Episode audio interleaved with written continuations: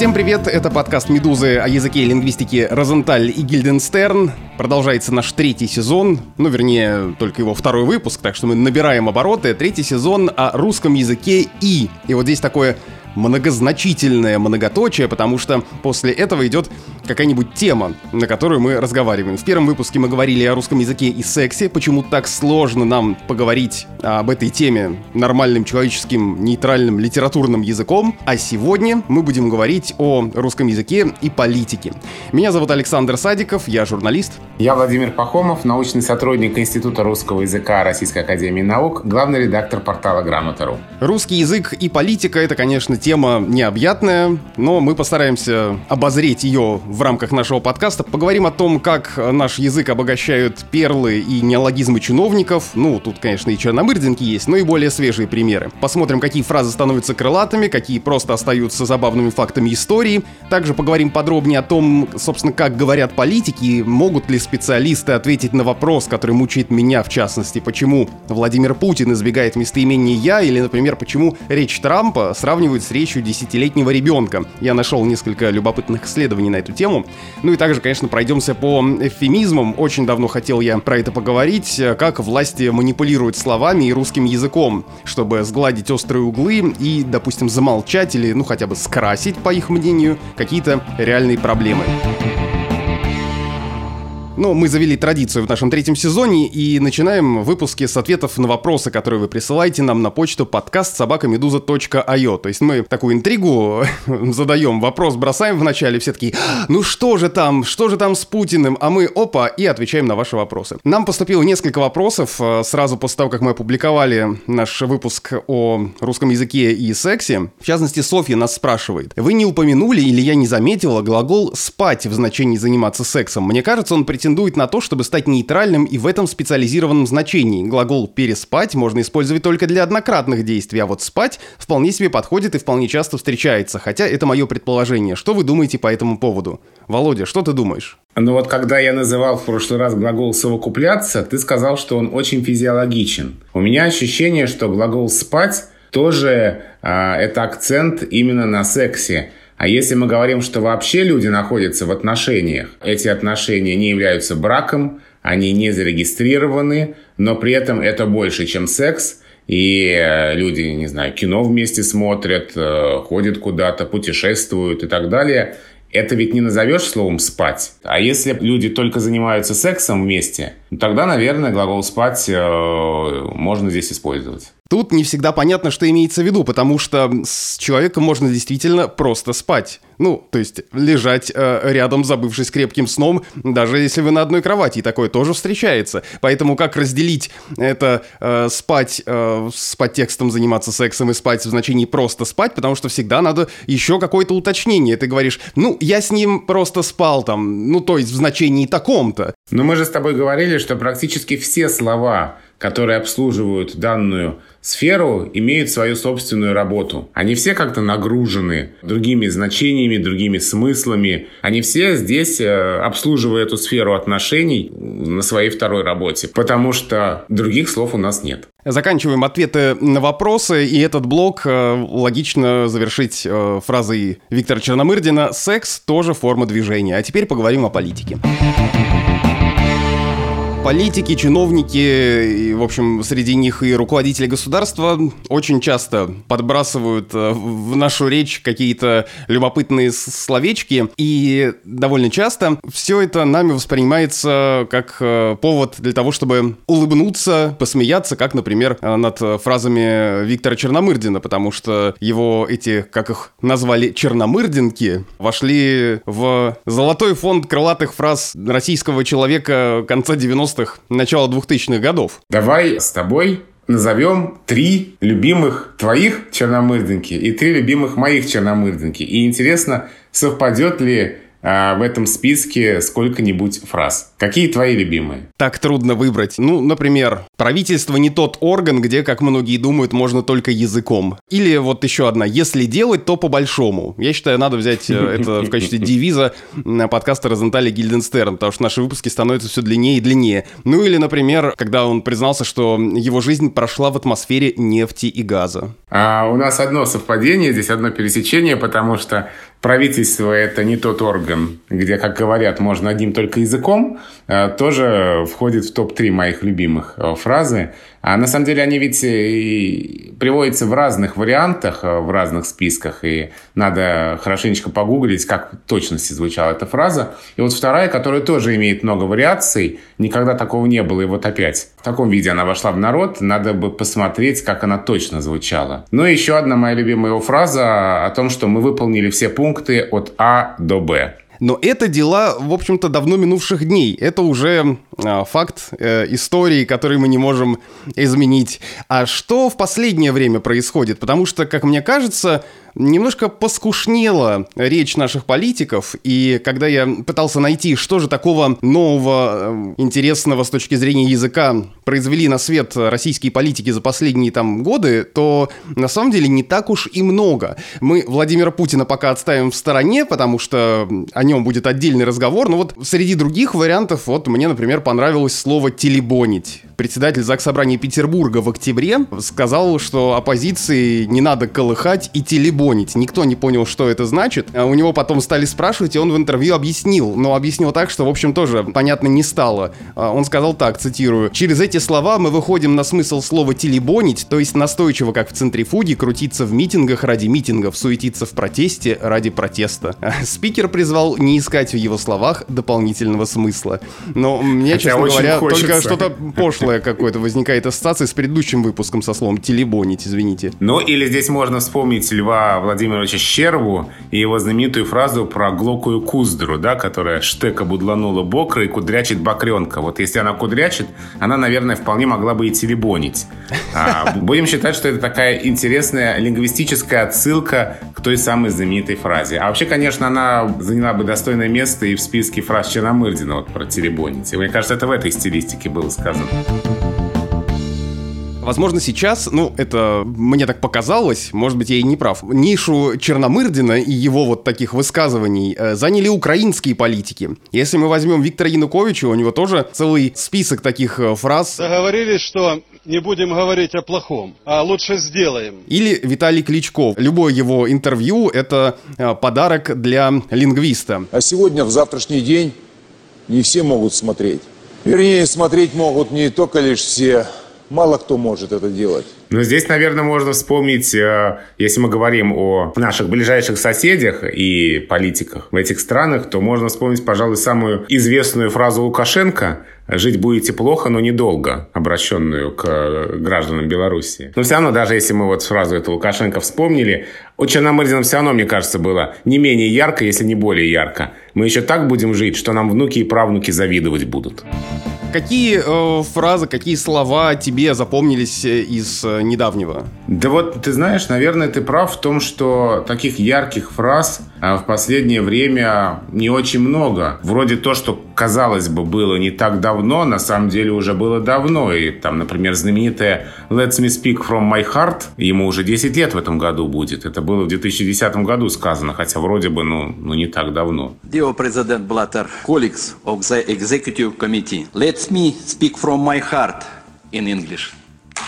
Я на самом деле с трудом находил какие-то такие слова, прицельно искал и набрел, например, на слово «отпентагонить». В 2017 году официальный представитель э, МИДа Мария Захарова употребила это слово. Там был контекст, э, что США хотят отпентагонить какие-то там другие страны. Но тоже кажется, что этого стало то ли меньше, то ли наоборот, э, вокруг нас стало так много похожего, у нас такой огромный информационный шум, гораздо больше, чем мы имели в 90-е, например, годы, что все вот эти вот э, забавные слова и оказионализмы и прочие штуки, они просто теряются. Я бы еще предложил такое объяснение, что ведь раньше такие вот яркие фразы, такая сниженная лексика на фоне грамотной речи были свойственны речи Путина, а после того, как этого стало меньше в речи первого лица, возможно, и другие чиновники как-то тоже подстроились, что это уже не тренд говорить таким языком, и, возможно, поэтому и в их речи этого стало сильно меньше. Потому что все, на что обращает внимание СМИ, это какие-то забавные или не очень оговорки. Вот э, Сергей Миронов как-то выступал в Госдуме, оговорился, спутал э, стрит-арт с артритом.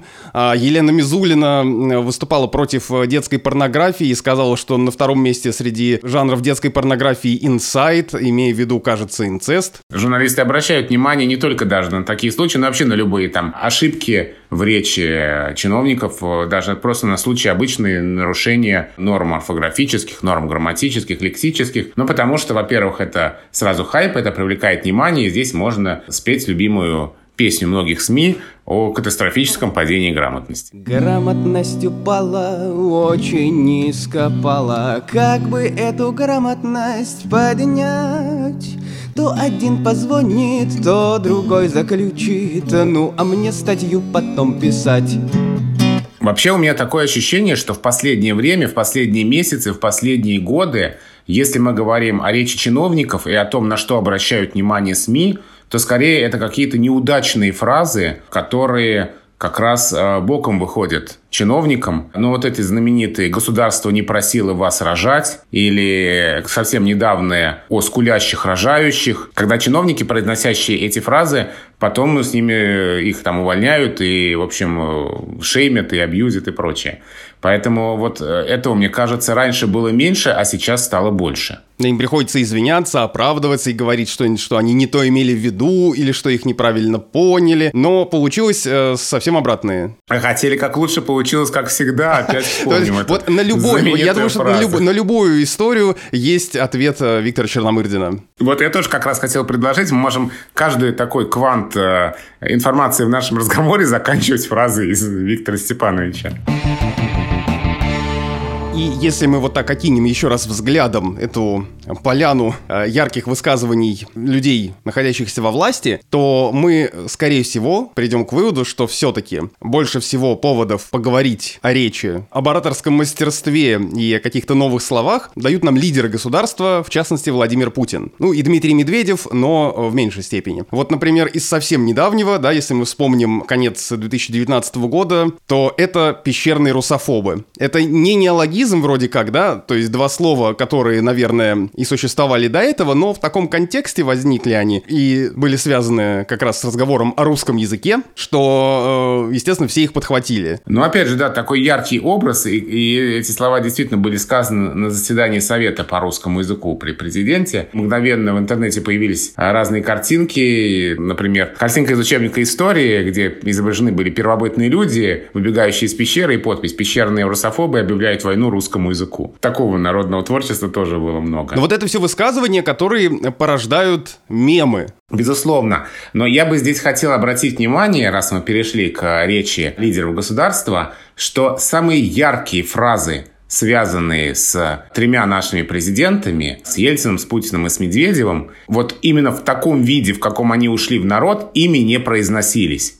Ельцин не говорил «я устал, я ухожу», Путин не говорил «мочить в сортире», и Медведев не говорил «денег нет, но вы держитесь». Ну, правда, эту фразу он сказал уже, когда был не президентом, а премьер-министром. Но, тем не менее, вот именно так дословно эти фразы не звучали. Они уже в таком виде ушли в народ и в народной памяти остались. А как было на самом деле? Давай вспомним, что в речи Ельцина действительно были слова «я ухожу» несколько раз – но слова «я устал» не звучали. Что касается речи Путина, вот той самой знаменитой фразы, то было так э, про террористов. Э, вы уж меня извините, в туалете поймаем, мы и в сортире их замочим, в конце концов. Все, вопрос закрыт окончательно. То есть в сортире их замочим. Там не было именно такого императива мочить в сортире. И фраза про деньги звучала на самом деле, это было несколько предложений. Первое предложение про индексацию мы вообще не принимали, просто денег нет сейчас. Дальше было второе предложение, найдем деньги, сделаем индексацию.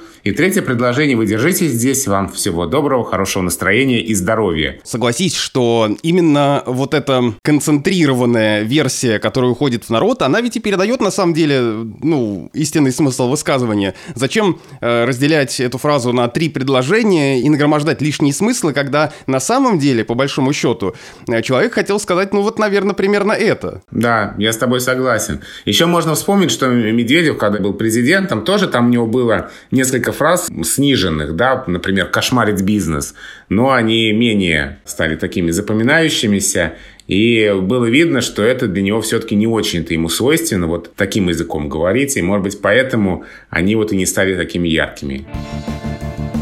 Ну, как говорил Черномырдин, э, ну и что, что я обещал, я же не сделал, а мы сделаем. Мы обещали поговорить чуть подробнее про речь Владимира Путина, а еще про речь президента США Дональда Трампа. И вот сейчас мы этим и займемся. Я удивился, что в российском интернете, на разных сайтах, которые публикуют научные работы и статьи, нашлись десятки, может быть даже больше, работ разного рода, посвященных речевому портрету Путина. Э, вот, пожалуйста, несколько названий. Риторические особенности публичной политической речи президента России Путина. А некоторые из этих работ меня вообще поразили своей подобострастностью, что ли, я не знаю, как это еще выразить. Вот, например, статья «Лексические особенности речи политика» на материале послания президента Путина Федеральному собранию. А, в этой статье, в списке литературы которой три толковых словаря, одна стенограмма Путина и книга по политической риторике. Этот текст начинается примерно так. Путин 12 декабря огласил послание Федеральному собранию в день 20-летия столетия Конституции. На церемонии, прошедшей в Георгиевском зале, присутствовали члены Совета Федерации, депутаты, члены перечисления и дальше э, прекрасный пассаж от автора. Стоит предположить, что для всех присутствующих в Георгиевском зале не было более важной речи, чем речь президента страны. Каждый слушатель сделал свои выводы как о политической деятельности президента, так и о коммуникативных речевых особенностях российского лидера. И дальше все вот в таком духе, как, значит, Путин раскрывается как языковая личность и как прекрасно и логично он это делает. Мне даже как-то грустно стало, что у нас пишется большое количество вот каких-то таких работ. Во-первых, у меня вопрос «зачем?», а во-вторых, на самом деле ведь речь Путина гораздо интереснее, чем эти работы. Конечно, эта речь гораздо интереснее, чем подобные работы, и слава богу, что у нас есть действительно высокопрофессиональные лингвисты, которые могут много интересного об этой речи сказать. И один из таких лингвистов – это Елена Яковлевна Шмелева, заместитель директора Института русского языка Российской Академии Наук. Одно из направлений ее научных исследований – это как раз тоже э, речь политиков. И у нее есть э, прекрасные совершенно и рассказы, и лекции, и доклады о том, что общего есть в речах Путина и Трампа – и какие между ними различия. Я думаю, что вот некоторые положения этих работ Елены Яковлевны мы сейчас можем назвать, потому что это на самом деле очень интересно, очень точно и очень правильные замечания. Ну давай про Путина сначала поговорим, про Трампа после этого. Есть ли э, у Елены Шмелевой ответ на мой вопрос про местоимение «я»? Потому что ведь ни для кого не секрет, если внимательно слушать, э, как говорит президент, по крайней мере, э, если слушать его говорящего в последние годы, то мы всегда можем заметить, что все глаголы он употребляет без этого местоимения. Ну, например, уверен, что, считаю, что, и так далее. Откуда это? Тут может быть какое-то объяснение простое из серии, что ему, не знаю, какие-нибудь э, спичрайтеры посоветовали избегать этого местоимения, либо же здесь есть какой-то тайный смысл. Я, например, нашел, это к разговору о хороших научных работах, нашел работу «Мы, они», как в дискурсе Путина разных лет конструируется идентичность. Э, это статья кандидата филологических наук Юлии Галяминой. Так вот, она там провела очень э, любопытный контент-анализ и выявила, что местоимение «я» в первые годы президентства Путина встречалось в его речи гораздо чаще. А со временем оно практически исчезло. Более активно президент употребляет, например, местоимение «мы». Но местоимение «я» у него возникает в основном на пресс-конференциях, где он больше говорит э, о личном. А как только речь заходит о важных государственных делах, или каких-то э, выступлениях на официальных церемониях, то я там вообще не звучит. Но ты не зря сделал эту оговорку в последние годы, потому что я помню, что примерно 10 лет назад, в конце 2009 года, было интересное исследование, сравнивалось речь Медведева и Путина, и подсчитывалось, какие слова Путин и Медведев чаще употребляют. И тогда результаты этого исследования были такими, что у Медведева чаще всего слова «должен», «наши», «о России», и дальше «я», и дальше «мы». А у Путина на первом месте мы, потом наши, потом о России. И местоимение «я» там тоже есть, но где-то там э, в конце первой десятки. То есть оно встречалось, но встречалось намного реже, чем местоимение «мы», а это 2009 год, это уже почти 11 лет назад. Сейчас, конечно, еще реже. Я бы это так объяснил, что ведь действительно очень различаются фразы «я убежден», «что» там и так далее, и «убежден». И дальше фраза. То есть, когда мы убираем местоимение, сразу а, фраза становится более строгой, более сильной, более выразительной. И здесь, как кажется, акцент не на себе, не на своих мыслях, а именно на сообщаемом. Местоимение убирается, и убирается акцент на том, что этот человек так думает. А делается акцент на том, что вообще-то так и есть. Вот я бы так это объяснил. Мы проанонсировали наблюдение лингвиста Елены Яковлевны Шмелевой. Елена Яковлевна, ну это правда было интервью двухлетней уже давности, начала 2018 года, уже тогда она об этом говорила, что речевой портрет Путина уже тогда было видно, что изменился. И если бы мы записывали наш подкаст лет 8-10 назад, мы бы как раз говорили, что особенность речи президента – это такая вот сниженная лексика на фоне грамотной речи, что, в общем, это в целом соблюдение языковых норм, и вдруг какое-то резкое слово, резкое выражение, типа вот этих мочить сортире или сюда смотреть. А сейчас этот образ другой. И здесь уже этот образ, как говорит Елена Яковлевна, такого дедушки нации. Дедушки, который обо всех заботится, такой умудренный опытом человек – и мне кажется, что вот э, даже последние обращения в связи с коронавирусом, когда к представителям старшего поколения Путин обратился словами «родные мои», как раз показывает, что действительно вот сейчас такой речевой образ, образ заботливого человека. В нынешней нашей ситуации представить какую-то такую резкую фразу, нарочито сниженную из Э, лексикона, может быть, таких маргиналов уже, наверное, невозможно. Это был, конечно, специальный прием, да, сейчас этого уже нет, сейчас как-то все стало по-другому. Сейчас просто все поскушнело. Э, ты практически цитируешь Елену Яковлевну. Она тоже говорит о том, что эти речи стали более приглаженными,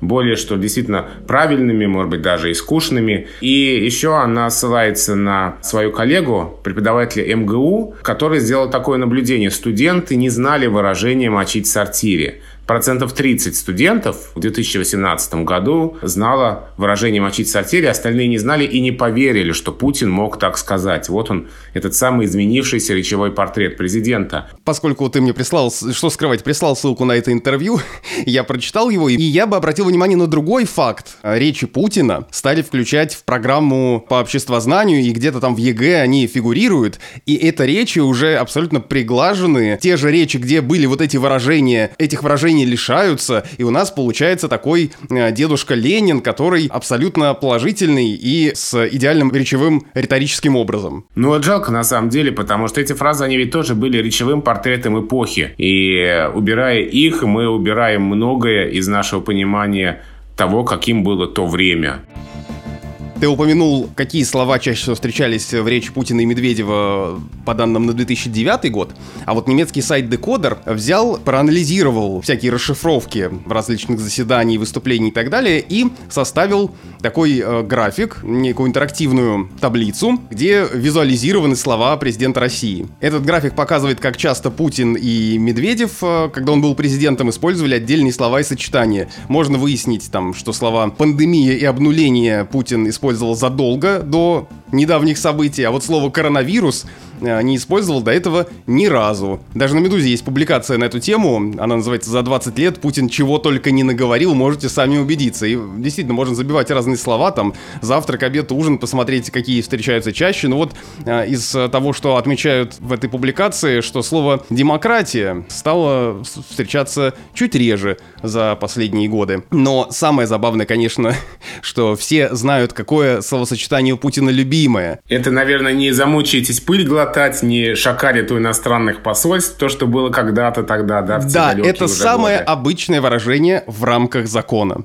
И есть э, потрясающее видео, в котором собрана нарезка из разных фраз в рамках закона. Это стоит того, чтобы посмотреть или хотя бы послушать. Есть такая фраза, которую я очень люблю, потому что она ничего не значит. Я могу повторять ее день и ночь. Нужно всем научиться действовать в рамках закона. В рамках закона. Только в рамках закона. Речь Владимира Путина сравнивают с речью Дональда Трампа. И я так понимаю, что исследователи находят как-то много параллелей и сходств. Хотя мне-то кажется, что как раз наоборот, у Трампа и Путина гораздо больше различий. Но вот опять же со ссылкой на Елену Яковлевну Шмелеву, а, у которой есть исследование речевых портретов Путина и Трампа и их речи, можно выделить, что есть еще общего. Вот как отмечает Елена Яковлевна. Общее еще то, что оба они используют образ человека, пришедшего в разрушенную страну, лидера, который а, воссоздает страну, и вот это знаменитое, да, «Встаем с колен», и у Трампа тоже в абсолютно разрушенной стране он пришел к власти, и он эту страну создает заново. Сделает снова великой. Ну и можно выделить, опять же, Яковлевна выделяет, если мы уже перейдем к речи Трампа, несколько его основных речевых приемов. И в отличие вот как раз от а, российского лидера, один из речевых приемов Трампа – это хвастливое «я». «Я чемпион, я лучше всех, я самый умный, я все смогу, я это сделаю, до меня все было не так, а я сейчас все это сделаю». Вот это черта номер один, которую она выделяет. Черта номер два – это разные повторы, когда в одном абзаце повторяется одна и та же фраза, иногда с небольшими вариациями, раза 3-4. Прием номер три я не хочу говорить, я не буду говорить, это не политкорректно, поэтому я не скажу, это невежливо, а дальше взять это и сказать. Номер четыре – это преувеличение, великолепный, лучший, колоссальный, о чем-либо, о ком-либо. И номер пять – частое употребление глагола «do». Я это сделал, я это сделаю, мы это сделаем – а вот такой образ делового человека, который берет и делает. Пацан сказал, пацан сделал. Вот такие особенности речи Трампа выделяет Елена Яковлевна Шмелева, лингвист, заместитель директора Института русского языка Российской Академии Наук. На самом деле все исследователи, которые что-то пишут э, про речь Трампа, они все сходятся в одном. Трамп отличается простотой. Исследователи из Техасского и Принстонского университетов, я нашел и такую заметку, выяснили, что речи президента США Дональда Трампа стали наиболее более примитивными, но и вместе с тем самыми уверенными за последние 230 лет среди всех президентов США. Они, значит, проанализировали все речи президентов и пришли к такому выводу. Да, и еще э, отмечают исследователи, что у Трампа очень много неполиткорректных выражений, таких шуток, которые, в общем, раньше в речи политиков, президентов были недопустимы. И опять же, если мы проведем параллель с э, российским президентом, то такие шутки сейчас э, в речи Путина не встречаются, хотя встречались раньше в стиле «мужчина должен всегда пытаться, а девушка сопротивляться, или то, что там была знаменитая фраза про обрезание, это тоже уже было много лет назад, и сейчас этого тоже уже нет. А у Трампа такие неполиткорректные фразочки попадаются. А Трамп э, разговаривает твитами, мне кажется. А еще в одном из э, а, обзоров, э, посвященных Трампу, я встретил рассуждение ну, на тему, можно ли назвать речь президента красноречивой. Так вот, автор статьи пишет, что э, красноречие ведь можно понимать по-разному. Для большинства из нас красноречие — это умение говорить красиво, убедительно, заинтересовать своей речью. Ну вот что-то такое, что, наверное, больше подходит не Трампу, а, ну, даже Обаме. Но в случае Трампа это немножко другое. Его красноречие — это умение говорить понятно, чтобы заставить человека поверить в свою искренность. И еще некоторые сравнивают речь Трампа не с речью Путина, это ну просто сравнение в противопоставлении, да, что там, а что здесь, а сравнивают ее приемы с приемами Ленина. А вот, например, профессор Южного федерального университета Георгий Хазагеров в недавнем интервью по поводу 150-летия Ленина на Радио Свобода говорил о риторике Ленина, тоже сравнивая его как раз с Трампом, но он говорил, что в отличие от э, Трампа, Ленина понять гораздо сложнее, и простота Ленина очень мнимая. Э, вот я процитирую фрагмент. «Важная особенность присутствия в речах Ленина того, что называется риторической амплификацией. Она создает то, что я бы назвал ложной ясностью. Мы привыкли слышать, и это один из советских мифов, что риторика Ленина победила за счет своей ясности, а я считаю, что ясности как раз там никакой не было, и дальше э, Георгий Хазагиров э, рассказывает, что он давал тексты Ленина современным студентам, и эти тексты совершенно невозможно понять. Сразу возникает вопрос, что же такого было в то время, да, что его массы считывали, но скорее это был какой-то напор, люди понимали, что он за нас, а что конкретно он говорил, в общем-то, уже было не так важно. Так, ну мы обещали каждый блок нашего разговора заканчивать какой-нибудь черномырдинкой, но нельзя же, извините за выражение, все время в растопырку. Но здесь не только черномырдин будет актуален, но можно вспомнить еще одну фразу российского президента, о которой мы пока не сказали, а ведь которая тоже была очень заметной, тоже ушла в народ, и тоже ее часто вспоминают. Времени на раскачку нет. Сейчас моя любимая тема — это эвфемизмы, ну, на самом деле так звучит, научные эвфемизмы. Это то, как э, власть пытается сгладить углы в острых темах. Часто в таком случае язык становится таким средством манипуляции. Такого много, и, как мне кажется, в последние годы как раз такого становится больше, и вот это вот сглаживание углов и попытка через э, государственные СМИ внедрить какие-нибудь формулировки, мне кажется, это то, что в последнее время, ну, в каком-то смысле подменяет цензуру. То есть мы ничего не запрещаем, но мы говорим только об этом так, чтобы создалось правильное впечатление о событии. Ну вот, например, самое показательное, пожалуй, из недавнего, ну как, из последних лет, да, это 18 год, пенсионная реформа, повышение пенсионного возраста. Но в какой-то момент государственные СМИ активно, ну и не только государственные, кстати, некоторые просто подхватили это из каких-то, наверное, лучших побуждений, стали новые фразы для этого использовать, ну, например, не пенсионная реформа, да, а изменение в пенсионном законодательстве. Или еще, еще другая, совершенствование пенсионной системы, чтобы какое-то положительное значение тому, что э, вы теперь будете выходить на пенсию тогда, когда вы попробуете вообще до этого дожить. Это какая-то черномыртия у меня сейчас получилось. Я даже помню на «Медузе» в рубрике «Шапито» была заметка, как написать про повышение пенсионного возраста, не употребляя слова «повышение» и «возраст». И там приводится такой мастер-класс от российских СМИ, вот, пожалуйста, несколько заголовков. Интерфакс. Госдума приняла пенсионный законопроект. Или РИА Новости. Изменения в пенсионном законодательстве прошли первое чтение. ТАСС переименовал даже рубрику «Пенсионная реформа» в «Пенсионный закон». Ну, безусловно, здесь, да, манипулирование, и здесь попытка э, замены слов – как-то увести в сторону от э, содержания того, что происходит на самом деле. Такое вот информационное благоприятствование, мы назовем это другими словами. Вот-вот, режим информационного благоприятствования, вот как это называется. Ну вот, э, опять же, связанное с э, повышением пенсионного возраста, когда был опубликован законопроект, и Госдума там начала принимать, и тогда же, помнишь, Путин выступил с обращением, в котором как бы заклеймил этих э, законодателей и погрозил им пальцем, и сказал, что давайте будем повышать пенсионный возраст, но не так резко. И у него была прекрасная формулировка «уменьшить повышение». Это вообще, конечно, большое искусство, вот так вот подобрать такие слова и вот так вот замаскировать, так что не очень понятно в первую очередь, это плюс или минус, это все-таки повышение или понижение. Отрицательный рост. Главное, что рост, а прилагая на, определение можно уже не обращать внимания. И, по-моему, здесь э, то, что в последнее время мы переживали в ситуации с коронавирусом, это какая-то была просто вершина, когда то ли можно, то ли нельзя, можно, но нельзя, нельзя, но можно, и многие пародийные тексты были на эту тему. Ну и там самое известное, что помните те дни, когда мы работали работали, но не работали, и вот эти дни закончились, но не закончились. Ну, кстати, в 18 же году, а, это же был выборный год, поэтому еще как-то а, большой был поток этих разных а, эвфемизмов. На этом фоне отличилась даже глава Центра избирком Мейла Памфилова, потому что ей вдруг не понравилось слово «избирательная урна», потому что она сказала, что имеет негативные ассоциации урна, ну, видимо, ассоциации с урной с прахом, не знаю, или с мусоркой. С уличной, да, урной, да. Да, и это, по ее мнению, плохо сказывается на голосовании. Так вот тогда, э, если ты помнишь, был объявлен конкурс, и были разные варианты, как же переименовать эту урну. В итоге э, от всяких избирбоксов, э, избирательной вазы, совалки, ларя мнений дошли до того, что стали называть ящик для голосования. А вот выражение «сыграть в ящик», да, как будто здесь не вспоминается. Или там вот, да, ящик в значении телевизор. Зомбо-ящик. Это как пытаются заменить, я просто на другую тему, пытаются заменить заменить слово «последний» словом «крайний», пытаются уйти от негативных смыслов слова «последний», хотя в слове «крайний» тоже есть негативный смысл, и кто здесь там сделать кого-то крайним, да, назначить крайним, а, это почему-то никого не смущает. Также и здесь урна смущает, а ящик нет.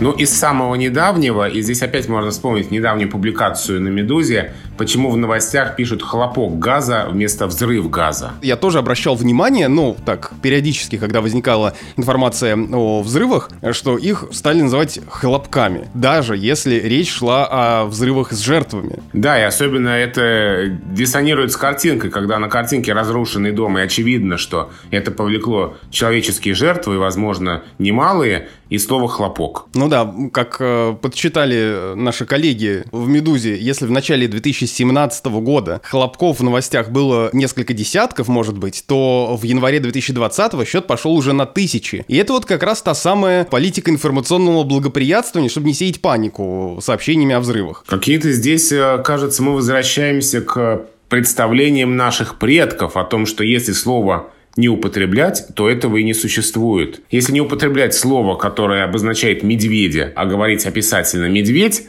то он и не придет. Если не говорить взрыв, а говорить хлопок, то как будто этого и не было, и как будто э, жертв э, меньше, и никто на это не обратит внимания. Ну, странная достаточно тактика. И потом, если это будет повторяться, если это будет часто, то ведь слово «хлопок» просто в этом значении заменит слово «взрыв». Весь смысл в этом пропадет. Придется искать что-то новое. Ты же читал эту публикацию на «Медузе», помнишь, там говорится о том, что хлопок — это такой термин, который перешел в нашу обиходную речь, вернее, который пытаются э, в нашу речь как-то внедрить, и что такой термин действительно есть, но все-таки это не равно взрыв. Таких примеров на самом деле становится все больше и больше, и тут можно вспомнить, например, жесткую посадку. Этим термином уже стали называть э, все подряд, в том числе катастрофы, авиакатастрофы с э, большим количеством жертв. Вот мы помним, была жесткая посадка в аэропорту Шереметьево, когда погибло больше 40 человек. Или это подтопление и задымление, когда реальное наводнение или пожар тоже называют вот такими вот эвфемизмами. Вот только что мы поговорили про то, как власть пытается немножечко приукрасить что-нибудь, но не всегда э, речь идет о смягчении, иногда, наоборот, об усилении. Я не проводил исследования, сразу скажу, но есть у меня стойкое ощущение, что в российских СМИ, когда речь заходит о террористах, про них никогда не говорят «убит», про них говорят только ликвидирован или уничтожен. Я сделал несколько запросов э, в Гугле, понял, что я не совсем прав, что убит тоже говорят, но я не изменил свое мнение, и мне кажется, что ликвидирован и уничтожен говорят намеренно. Я сделал три запроса э, в Гугле, э, самых базовых. Террорист ликвидирован, террорист уничтожен и террорист убит. И на террорист ликвидирован мне выпало 3,5 миллиона результатов, террорист уничтожен 42 миллиона результатов, террорист убит 93 миллиона, но по запросам ликвидирован и уничтожен первыми возникают в основном ссылки на новости о террористах в России. А вот по запросу убит в первую очередь выскакивают э, новости о всяких там антитеррористических операциях за рубежом. Может быть, это такая выдача Гугла у меня конкретно, потому что мы знаем, что бывает Google подстраивает поисковую выдачу под конкретного пользователя, согласно его запросам и так далее, и так далее. Но, тем не менее, мне хочется верить, что в каком-то смысле я сам себя убедил э, в своей правоте. Вот согласен ли ты с э, таким мнением, и, может быть, у тебя есть э, какая-то информация на этот счет? А, мне кажется, это может быть хорошей темой для исследования. Где террористов убивают, а где их уничтожают. Ты наблюл интересную, мне кажется, закономерность, но хорошо бы все это проверить. Вот, а потом кто-нибудь э, из наших слушателей посмотрит внимательно, посчитает и разоблачит нас, и мы будем вынуждены в следующих выпусках оправдываться. Но я к этому готов. Я тоже к этому готов, потому что, как говорил Виктор Степанович Черномырдин, есть еще время сохранить лицо, потом придется сохранять другие части тела. А вот что еще я хочу с тобой обсудить, э, говоря о словах, называющих вроде бы одни и те же явления, но по-разному. А в связи с ситуацией с коронавирусом употребляется «умер» и погиб. Вот что можно сделать? Можно умереть или погибнуть от коронавируса? У нас тоже был такой вопрос на справочной службе на портале Грамота.ру. Те заголовки, которые сейчас встречаются, в том числе и на «Медузе», да? Какой тебе кажется более корректным? Я бы сказал так. Во-первых, я не знаю как. А во-вторых, по моим наблюдениям, погиб стали в последнее время писать в основном о врачах или о людях, которые по долгу службы как-то сталкиваются с коронавирусом, и а, поскольку врачи у нас так героизированы в последнее время, вся риторика вокруг этого строится на том, что это люди на линии фронта борьбы с этой заразой, то про них вот говорят, что они погибли. А про обычных людей, э, которые умирают в больницах, как мне кажется, пишут «умер». Там каждый день у нас есть статистика, сколько людей умерло, не сколько людей погибло, да, мы же говорим все-таки, сколько людей умерло от коронавируса. Ну вот отвечая на этот вопрос, э, мы написали, что э, действительно возможно оба сочетания. Первое, то есть погиб от коронавируса, подчеркивает неестественность, насильственность смерти. А умер, ну это какое-то более нейтральное. И сочетание погиб от и дальше название болезни в литературе встречаются. Ну, если подводить итог нашему сегодняшнему разговору о языке политики, ну, во-первых, подвести итог можно, а, опять вспомнив одну из фраз Черномырдина, мы никуда не вступаем, да нам и нельзя вступать. Как начнем вступать, так обязательно на что-нибудь наступим. Но на самом деле, наверное, мы и не ставили задачу подвергнуть такому глубинному филологическому анализу речь российских политиков и зарубежных политиков. Это и невозможно сделать за время нашего выпуска подкаста. А мы хотели так вот э, очертить, что ли, обозреть основные а, направления этого разговора и э, вспомнить какие-то такие самые яркие фразы, выражения, слова, которые остались в русском языке и которые, может быть, станут для наших потомков, э, для тех самых внуков и правнуков, которые будут нам завидовать, признаками, приметами э, нашей эпохи. Если вы хотите с нами поспорить или что-нибудь добавить, или вспомнить еще какие-нибудь слова из э, речи чиновников, которые мы забыли, напишите нам на почту подкаст собакамедуза.io, желательно с пометкой Розентали Гильденстерн, чтобы мы сразу увидели ваше письмо. И мы постараемся на ваши вопросы ответить в ближайших выпусках нашего подкаста. Розентали Гильденстерн — это мы, я Александр Садиков, журналист, и Владимир Пахомов. Научный сотрудник Института русского языка АРАН, главный редактор портала Грамота.ру. Вот я за, за тебя сказал. Так переволновался. Слушайте этот и другие подкасты Медузы. Слушайте нас не просто так. Во-первых, э, в новом приложении Медузы, которое называется Медуза X. Оно есть в App Store и в Google Play. Скачивайте э, его и ставьте себе. Ну и вы можете подписаться на наши подкасты в любых удобных для вас сервисах. В Apple Podcast, на Яндекс Музыке, э, на Кастбоксе, на Букмейте мы есть. Даже канал на YouTube у нас есть. Ну еще, конечно, Spotify, Google Podcast. В общем, все сервисы, которые вы знаете дорогие друзья. Все.